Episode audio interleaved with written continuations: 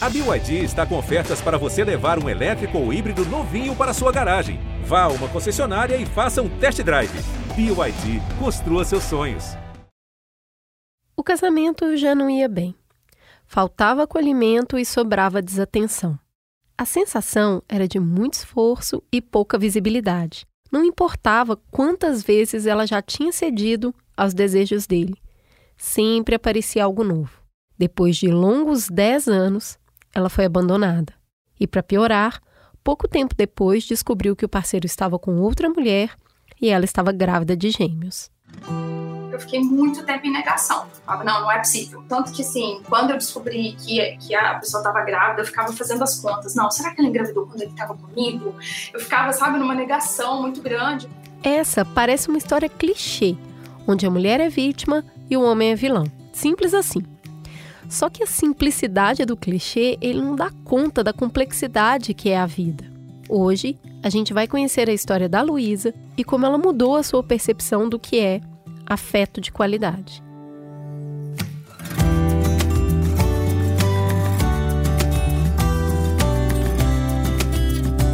Como eu cuido de mim?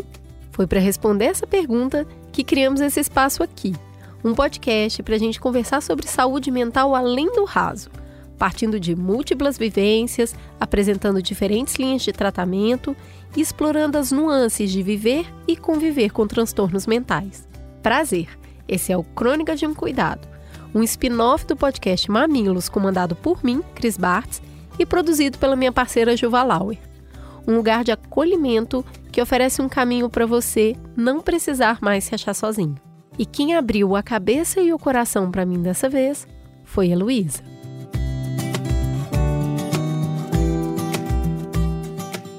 Luísa tem 37 anos e trabalha com publicidade na minha querida Belo Horizonte. Ela é comunicativa, gosta de planejar cada passo da vida, é aquela pessoa fã de lista. Ela tem uma carinha despivitada e é daquelas que sempre sonhou em viajar pelo mundo e viver muitas aventuras. A gente estava conversando sobre os caminhos que escolhemos para a nossa vida e os caminhos que parece que é a vida que escolhe para a gente a Luísa já passou por muita coisa. Antes dele, eu tinha tido um relacionamento super abusivo e eu realmente apanhei. Depois disso, ela acabou se casando com uma pessoa que ela ia se sentir segura ao lado, que fosse confiável. Ela se casou com um grande amigo. E ele parecia o par perfeito, porque eles já eram amigos há bastante tempo e eles já tinham compartilhado vários momentos felizes. Mas alguns anos se passaram e uma desconexão foi acontecendo. Isso levou a desentendimentos, ausências e faltas de comunicação cada vez mais evidentes. Não tinha mais romance, nem ternura e muito menos sorriso. Mas todo casamento tem altos e baixos, né? Não é eternamente o romance que foi no início. Só que no caso da Luísa, que já vinha de um lugar machucada, haviam outros elementos que ela ignorou. Não foi a primeira traição. A gente já tinha passado por uma crise muito grande, com cinco anos de casamento. As pequenas doses de auto-engano já vinham há muito tempo. Que eu achava que ia passar, porque eu achava que eu precisava passar por elas. E uma coisa que para mim era o mais importante, eu tinha muito medo de perder a amizade, o carinho, o afeto, porque eu já tinha entendido que o casamento tinha acabado. O casamento no sentido de envolvimento romântico, né? Mas a amizade não. O medo de perder essa relação fez com que a Luísa fizesse muitas concessões sem questionar muito. Ela se mudou de cidade para acompanhar o marido, tinha sempre o mesmo núcleo de amigos onde ele estava, estava sempre muito próxima da família dele. E esse medo de se ver sozinha, caso ele não estivesse mais por perto, acabou se tornando cada vez mais concreto. E isso deixava ela mais presa na relação. Eu criei uma vida em torno do casamento, eu, eu tinha muito medo de, de que, que podia acontecer, né? E mais elementos foram se sobrepondo. Ela contou que teve uma época que entrava cedo no emprego e saía só de madrugada. Não tinha muito ânimo em fazer outras coisas. Era uma profunda falta de vitalidade que foi tomando conta dela e chegou uma hora que ela resolveu buscar ajuda ela foi a um psiquiatra. Então eu estava muito cansada e eu não identificava que eu estava cansada, porque eu estava na pilha de trabalhar e continuava trabalhando, trabalhando, trabalhando. E aí chegou no momento que eu engordei muito, eu estava começando a ter dificuldade para caminhar, para andar, para ir para trabalho, para ter energia, para ter tudo. Eu falei, gente, tem alguma coisa muito errada acontecendo comigo. E aí decidi procurar ajuda e a médica na primeira consulta já falou, não, você está em depressão. Eu na época comecei o tratamento, mas ainda patinei muito até chegar a, a, a essa, a essa conclusão de que eu precisava cuidar de mim. A Luísa falou que patinou porque nessa época aí ela começou a medicação para tratar a depressão, mas cuidou só da consequência e não da causa. A terapia só veio muito tempo depois. E não era só a Luísa que estava doente. Tinha os problemas dele, as depressões dele, as coisas dele. O marido da Luísa também tinha questões psiquiátricas. E ela me conta que elas nunca foram tratadas adequadamente. E nesse momento, a gente passa a ter dois deprimidos na relação. Acho que a gente desencontrou ali de vez sabe? Acho que foi aí que foi o início do, do, da nossa, do nosso distanciamento. Quem pode dar colo quando, na verdade, tá precisando de colo? Ninguém, né? Então, tudo vira uma solidão acompanhado. E a Luísa enfrentou a travessia desse deserto por dois anos. Quando ela se sentiu mais forte, ela acabou deixando a medicação de lado por conta própria. Nessa época, ela era o que ela podia ser. E para tentar salvar esse casamento, ela tinha caído ali num conto da carochinha de que talvez uma gravidez resolvesse o problema. Mesmo ela nunca tendo sonhado em ser mãe, mas era um grande desejo do marido. E ele queria tanto. E mais uma vez, ela não disse não. E lá vamos nós outra vez. Eles tentaram ter um bebê ao longo de um ano, mas não deu certo e a frustração tomou conta deles dois.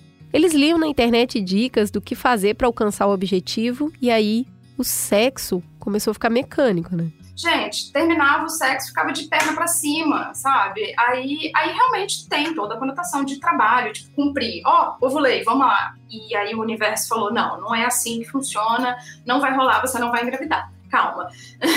Depois de muito tempo ali tentando e se frustrando, eles foram aceitando a realidade que eles não iriam ter filhos. Até que um domingo qualquer, enquanto cozinhavam o almoço, ele decidiu ir embora. A Luísa, ela ri nervosa quando ela fala isso, e o tom da voz dela ainda é de incredulidade quando ela lembra da cena. Demorou uns dias para Luísa entender que ele não ia voltar mais, que ela havia sido abandonada.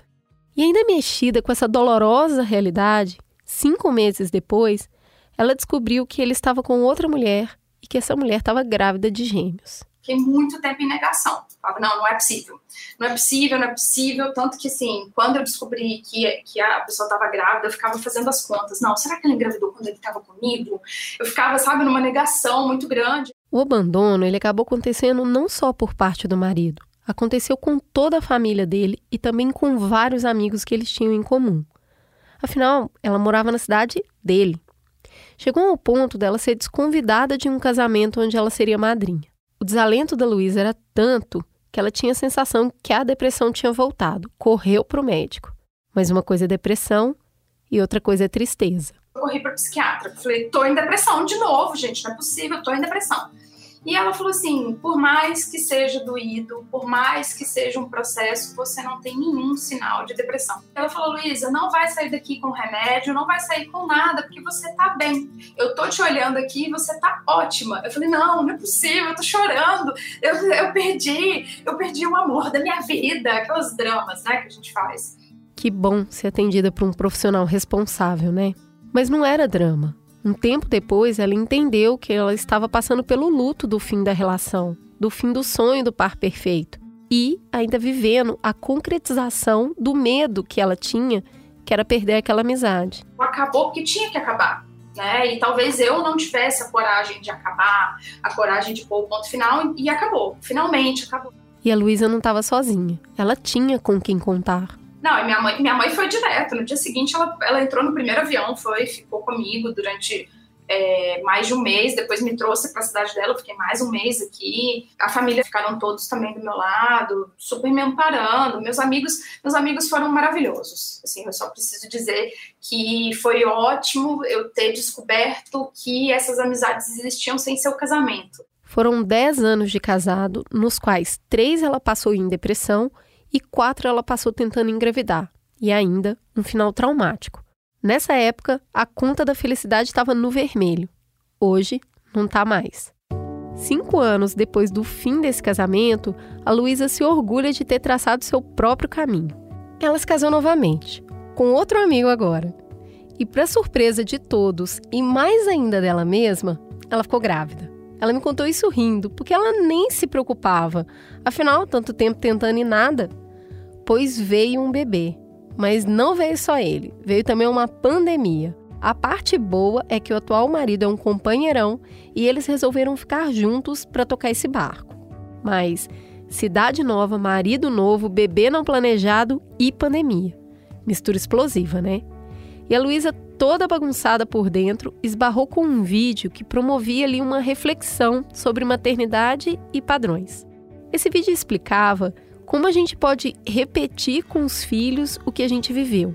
E foi aí que ela teve uma iluminação. Eu acho que eu não sei o que é afeto de qualidade. Eu não tive isso, eu não vou saber oferecer. E esse foi o momento que a Luísa foi tratar a causa. Foi aí que ela começou a terapia a primeira coisa que a gente que, que eu aprendi com a, essa nova fase da minha vida e com a terapia é que a, essa Luísa lá de trás, essa Luísa pequenininha, precisava de um abraço muito apertado. E é o que eu faço, é o que eu tento fazer todas as vezes, é me, me, me, me dar esse conforto. Tá tudo bem, você passou por tudo isso, isso não te define. Você vai ser melhor. Então eu acho que parece até papo de autoajuda, né? Mas é isso aí mesmo. Eu acho que o que eu precisava era de acolhimento. E talvez eu, eu passei muito tempo, eu acho que assim, pelos históricos de relacionamento romântico, não romântico que eu tive, eu aceitei muito pouco de todo mundo. Nesse processo, ela conseguiu entender e também se responsabilizar por ceder tanto no casamento e nunca dizer não. É uma coisa que hoje mesmo é, eu procuro na terapia entender os meus limites, é, impor os meus limites para as pessoas e não ter vergonha de falar não, isso não é para mim, isso eu não quero, isso é meu, isso é seu e ter esses limites. A Luísa entende que muito desses relacionamentos passados falavam sobre o quanto ela precisava cuidar dela mesma. Por eu não ter cuidado de mim como pessoa, eu permiti que, que acontecesse tudo.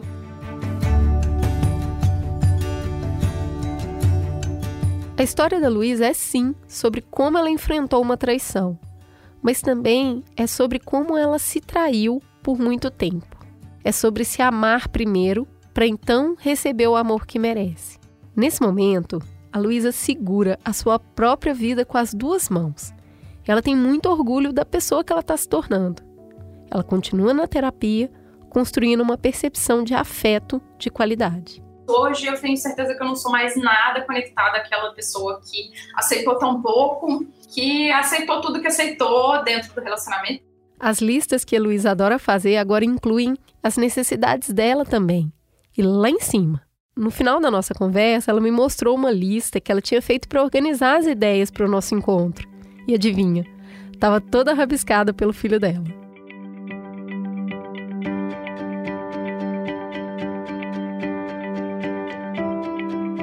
Conta para mim, você já passou por algo parecido com o que a Luísa passou? Ou conhece alguém que enfrenta uma situação como essa? Eu contei essa história porque ela nos permite ver muitas coisas para além da traição em si. A Luísa fez uma leitura sobre ela mesma a partir do sofrimento. Fácil não é. Teve muito sofrimento. Teve choro, teve solidão. Mas a Luísa mostra que a gente pode aprender com os nossos erros e construir um outro caminho para os nossos afetos. A história dela me lembrou o Lucas Liedtke, porque nas redes sociais ele costuma partir de um meme para fazer análises aprofundadas. O Lucas Liedtke é psicanalista, pesquisador e ele também apresenta um podcast. Se chama Vibes em Análise. Lá ele faz uma leitura psicanalítica sobre esse tanto de mudança cultural e comportamental que a gente está vivendo hoje em dia.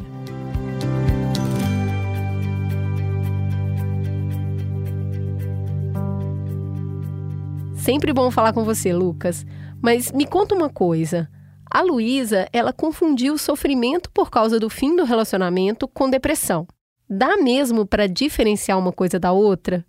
E qual é a importância de sustentar a dor para a saúde mental e para o nosso crescimento? Sim, uma desilusão amorosa é uma coisa e um quadro de depressão é outra. Né? Mas elas podem ter muita coisa em comum, inclusive virem juntas. Para o fim de um relacionamento, tem várias desculpas que dá pra gente colocar em questão, né? Que é, ah, eu me conheci melhor, eu me reconheci, ou eu mudei e esse casal aqui não faz mais sentido, né? Se tornou incompatível.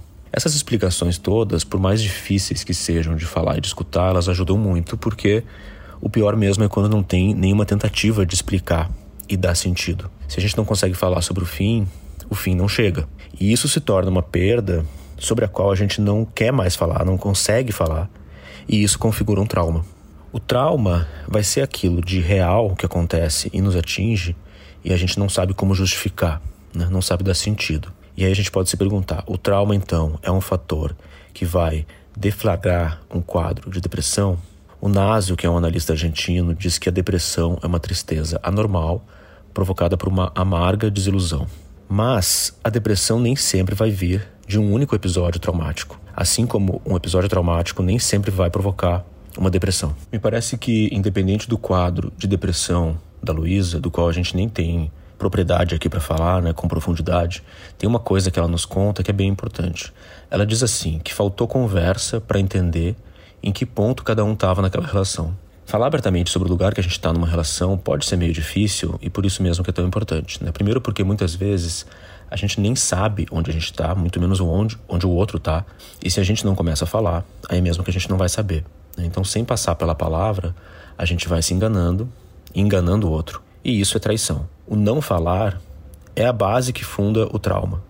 Por isso que falar das dores é tão importante que é a história que a gente vai contar sobre o que aconteceu com a gente. O Byung-Chul Han, em Sociedade Paliativa, faz toda uma tese de como a dor é vista hoje no contemporâneo como um sinal de fraqueza que tem que ser eliminado. Mas se a gente não olha e fala sobre o sofrimento psíquico, que entre aspas é normal, é bem possível que a gente comece a confundir essa tristeza com uma depressão e achar que está com depressão quando não está.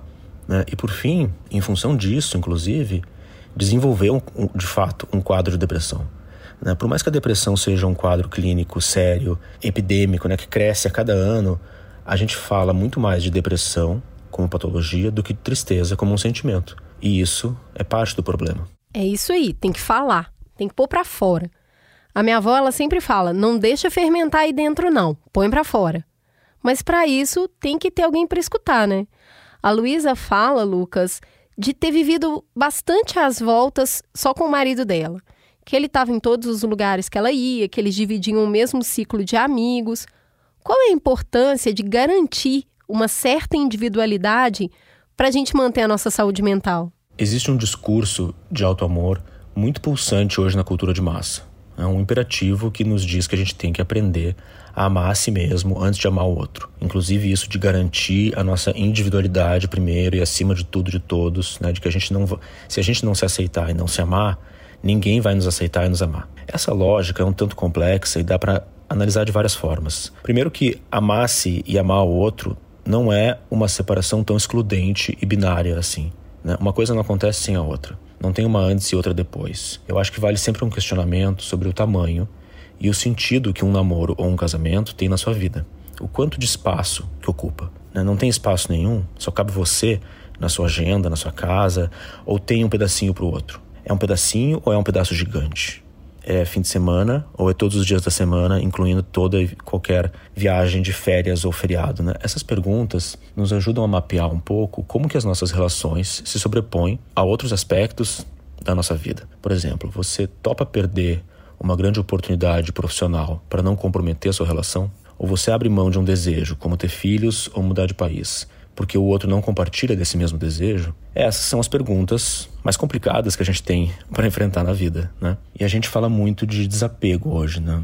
De como a gente está mais desgarrado, mais individualista, egoísta ou autocentrado, com todas as críticas e ressalvas que a gente deve mesmo fazer com relação a isso. Vale lembrar também que essa foi uma conquista narcísica importante e recente para tantas pessoas que por tantos séculos viveram sob a custódia ideológica e moral de que a gente só vai se realizar enquanto sujeito se a gente estabelecer um compromisso monogâmico até o fim da vida, heterossexual e constituir uma família, né? Que esse seria o grande ideal de felicidade, exercer o amor romântico eterno e incondicional. Mas isso não é verdade, porque nada garante essa felicidade toda. E o apego que a gente pode ter aos vínculos amorosos e românticos também pode provocar muitos danos. e está baseado num medo infantil de perda ou uma sensação de fracasso. Né? Pela história da Luísa, dá para escutar que ela já sabia que eles tinham perdido o que existia lá no começo, que não tinha mais nada daquilo, né? mas tinha uma grande resistência de encarar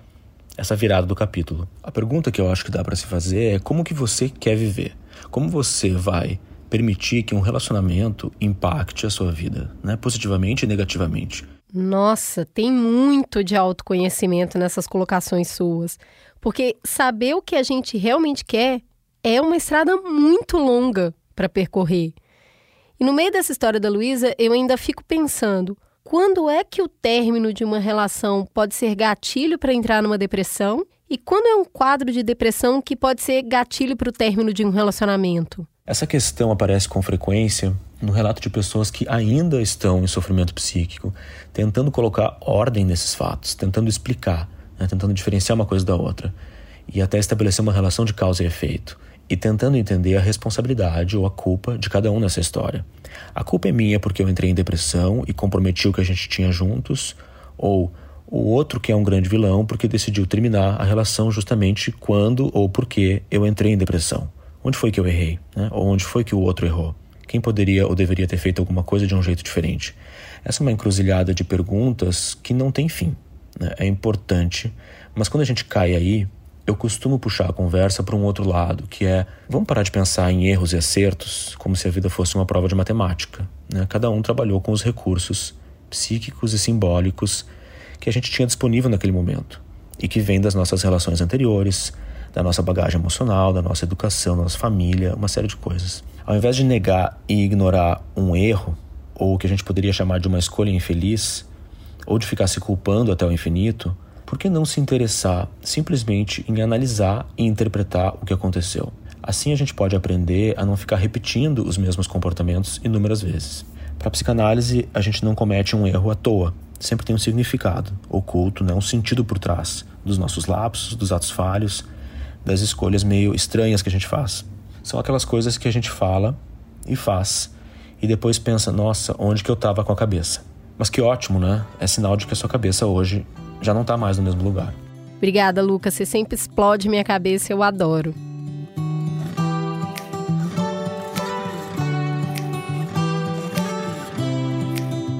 Boa conversa hoje, hein? Eu senti que a gente avançou um pouquinho nesse tema.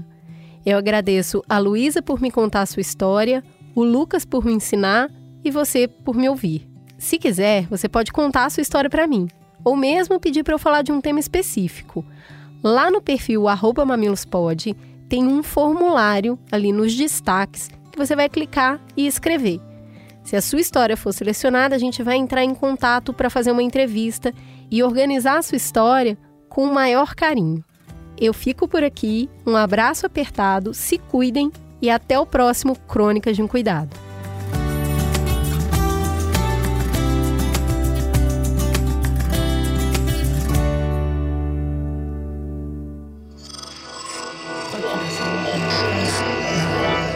Esse podcast é, é apresentado por b9.com.br.